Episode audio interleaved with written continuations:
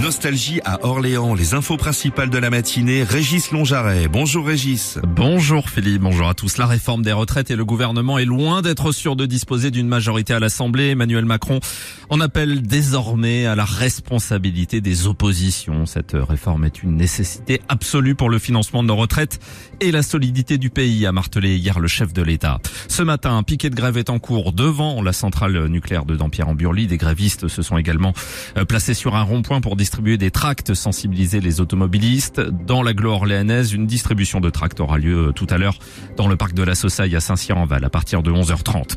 Avant de passer à la météo, une image qui fait du bien la Loire est en crue, une première crue hivernale à quelques jours du printemps.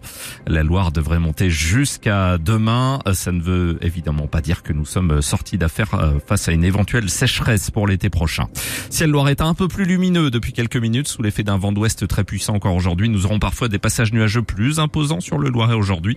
Ça sera comme ça toute la journée. Les températures 8-9 degrés euh, ce matin à Orléans jusqu'à 12 degrés en bord de Loire cet après-midi.